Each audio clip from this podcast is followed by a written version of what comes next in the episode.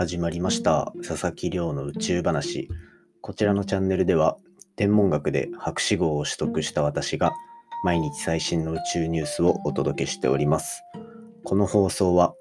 宇宙といえば亮さんを全力で応援カッカさんの提供でお送りしております。カッカさんどうもありがとうございます。カッカさんはポッドキャスト始めた頃からずっとその前ぐらいから応援してくださってるので非常に嬉しいです。ありがとうございます冒頭で読んでるこちらのスポンサー枠についてはですね、オンラインショップ天文屋で販売しております。天文屋スペースで検索してみるか、概要欄のリンクからも飛べるので、興味がある方は覗いてみていただけると嬉しいです。よろしくお願いいたします。ということで、早速今日の本題から入っていきたいと思います。今日の本題は、スター・ウォーズと関係が NASA が運用する観測機ジェダイのお話ということで、こちらのお話をしていきたいと思います。で、実は今日、スター・ウォーズの日ということで、なんかいろいろと国際的に話題になってるんですね。ツイッターとかでも見かけた方いるかと思うんですけど、で、そんな中で、NASA が実は国際宇宙ステーションに、このスター・ウォーズの中の、なんか、役職っていうんですかね。それで言われてるジェダイという同じ名前の観測機を国際宇宙ステーションに持ってるとで、これ嘘じゃなくて本当にある観測機の名前で、なので、えっ、ー、と、今回はそちらのちょっと変わったプロジェクトのお話をしていきたいと思います。で、このジェダイですね、地球の森、森林を観測する観測装置で、今こう最近よく聞く SDGs とか、なんかそういうなんか脱炭素とか CO2 削減とか、そういうところの地球環境に直結するようなミッションを行っている観測機なので、まあ、興味がある方結構いるかなと思いますので、今回そちらのミッションを詳しく紹介していきたいと思いますので、ぜひ最後までお付き合いいただけると嬉しいです。よろしくお願いいたします。ということで、まあ、最近のまず近況報告、活動報告ですね。で、えっと、最近毎日、ポッドキャストのランキング、すごい上がってきてるっていう話させていただいたと思うんですけど、まあ、ようやく、これ、ようやくというか 頭打ちを迎えた感じがします。で、なんか、Apple Podcast さんのあの特集を組んでいただいてたりとか、あとはこう、あのイギリスの宇宙飛行士訓練事業のヒロっていう特別なゲストを迎えての、まあ、すごい好評だったので、そういった回がなんか一段落して、まあ、行ったかなっていう感じですね。で、まあ、昨日の時点で日本国内20位とかまで行くことができて、これはもう本当に皆さん、聞いてくださってる皆さんのおかげで、本当に嬉しい思いをさせていただいたんですけど、やっぱこう、10位台乗りたかったなっていうすごい悔しさが残っていますね。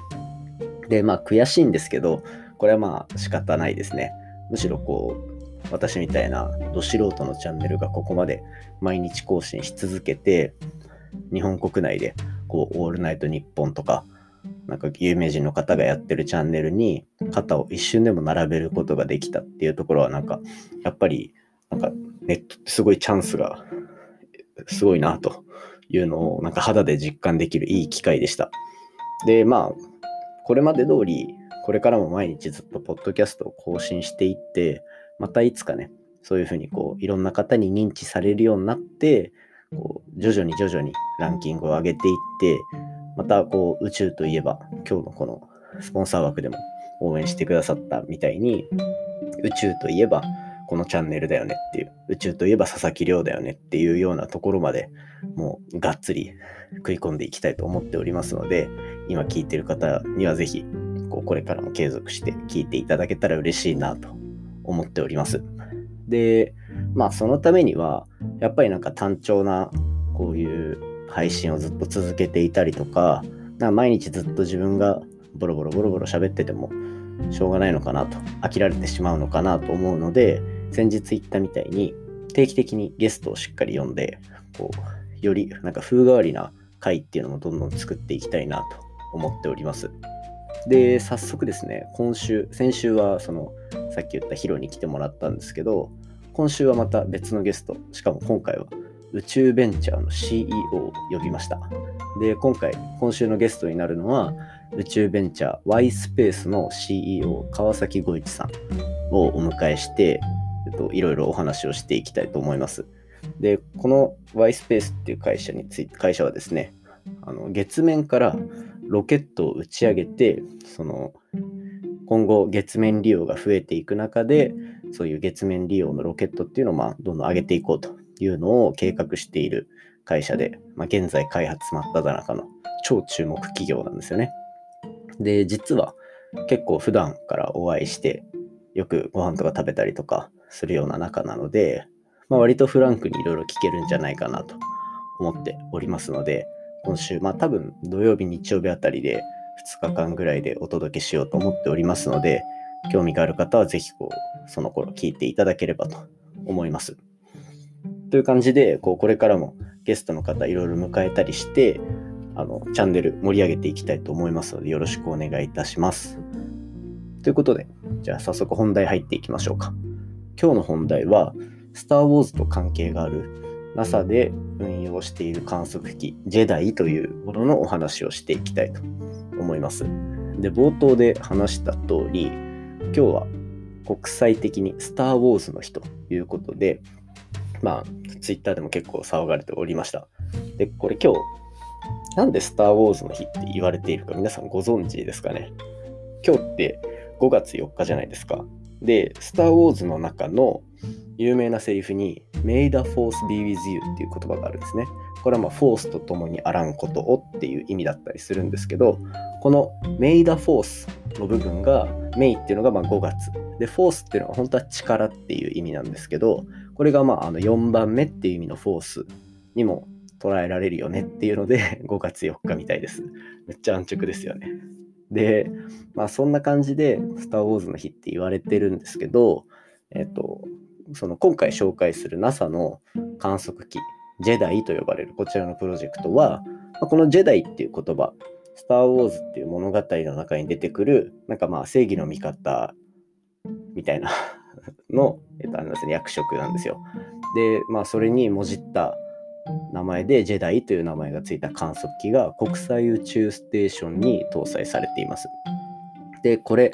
ジェダイ、GEDI で書かれてジェダイなんですが、まあ、略称としてはグローバルエコシステムダイナミクスインベスティゲーションということで、まあ、文字通りで言うと、こう国際的なエコ、あの地球環境問題とかですね、そういうのを調査する観測機ですよっていう意味です。で、まあ、こちら、ジェダイっていうのがあるので、今回はまあ、その、スター・ウォーズの日にちなんで、そんなお話をしていこうと思っております。で、実は私、あの、NASA に、NASA であの研究をさせていただいてた時があって、その時は、ま、基本的にデータの解析とか観測云々とかっていうところは、あの国際宇宙ステーションのなんかオペレーションルームみたいなところでずっと仕事をしてたんですね。で、えっ、と、ここなんかこうミッションごとにブースが分かれていて部屋の中で、そのなんと隣のブースがこのジェダイだったんですね。で、しかもこの2018年の12月とかに打ち上がったこの観測機で、で、えっと、その時、こう打ち上げのタイミングでちょうど私、その NASA の研究所にいて、だったので、こうすごい盛り上がりを見せて、みんなが心配そうにしてる姿とかを見ていたので、今日はこう、あんまり日本語で紹介されてないこのジェダイ、紹介していきたいと思っております。ちょっと緊張してます。はい。ということで、で、このジェダイ、じゃあ何をするのかっていうと、まあ、地球環境に関わるミッションだっていうお話はしたと思うんですが、まあ、簡単に言うと、地球の表面にある森が森林ですね。森林の面積とか、まあ、木の情報っていうのを集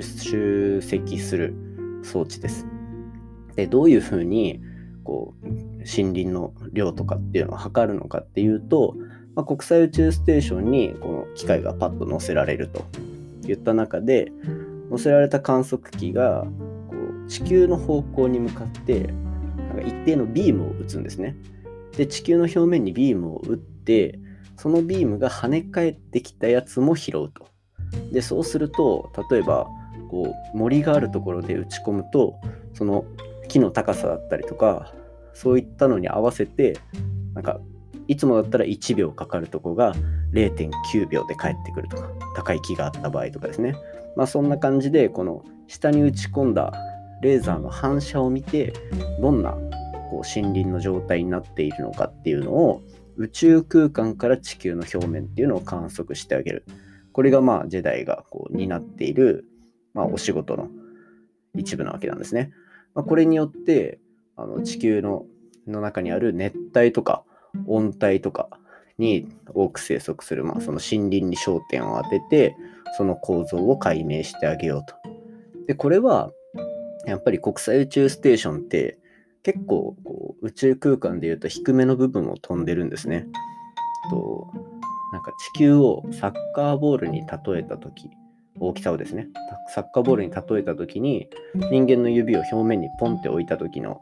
爪の高さこれが大体、まあ、国際宇宙ステーションが回ってる地球表面のこう高さのこう比率っていうんですかねそんな感じでなのででそれが90分で地球の周りを一周してるんですねでそうなるとまあ90分で一周する中でいろんな森林の情報をこうレーザー飛ばして跳ね返ってきた情報で得られるということをやってどんどん地球表面のデータをカバーしていくっていうような観測機です。で最終的にまあ今どういうどの感じの森林の状態になっているのかっていう、まあ、非常に精密なデータが取れると。で最終的にはそれと、まあ、地球上のこの炭素とか CO2 とかの量の関係を使って、まあ、大きく3つのゴールを達成したいと。1つは地球表面の炭素のバランスがどうなっているか。これは最近よく聞く各国がなんか脱炭素って言ってなんか例えばなんかガソリン車ダメですよとかそういう話をしているようなところにつながる研究のデータにしたいとかあとは今2つ目が今後数十年の間に大気中の二酸化炭素を抑制する上で地球表面がどんな役割を果たしているのか。これはまあ、えっと、森の数が森の面積が増えたり減ったりする中でどういうふうに二酸化炭素に影響するかっていう話。で3つ目はそれに加えて生態系の構造だったりあとはま森が減ったり地面が減ったりした時の生息地の質だったりとか生物の多様性がどうやって変わっていくのかなんていうところがまあ、この今回の NASA がも所有しているミッション、ジェダイによって今後明らかになってくるというようなところですね。で、一応ミッションとしては2年ぐらいで終了する予定って書いてあったので、そろそろ終わってしまうのかなと思って少し残念な気持ちはあるんですけど、まあ大体こういうのはあの観測機が死ぬまであの続くものなので、今後こう地球環境がいろいろ変わっていく時にですね、今回この紹介したジェダイと呼ばれる宇宙ステーションに乗っているまるでこのまるでスター・ウォーズのような観測機のデータが役立ってでなおかつこう皆さんが目にするようなニュースでフィーチャーされる日が来ると非常に嬉しいかなと思っております。やっぱり横のブースにいたあの研究者たちの顔とかあの真剣に取り組んでいた姿を見ていたので、ぜひこのポッドキャストを聞いている方には宇宙ステーションに乗っているジェダイという森林観測機、地球観測機、こちら覚えていって、覚えておいていただけると嬉しいかなと思います。で、今後の宇宙とエコの関係とか、そういったところのデータ活用にも非常に注目してニュース見ていただければ嬉しいかなと思っております。今回の話も面白いなと思ったら、お手元のポッドキャストアプリでフォロー、サブスクライブよろしくお願いいたします。番組の感想や宇宙に関する質問については、ツイッターで募集しております。ハッシュタグ宇宙話、宇宙が漢字で、話がひらがなになっておりますので、じゃんじゃんつぶやいていただけると嬉しいです。それではまた明日お会いしましょう。さようなら。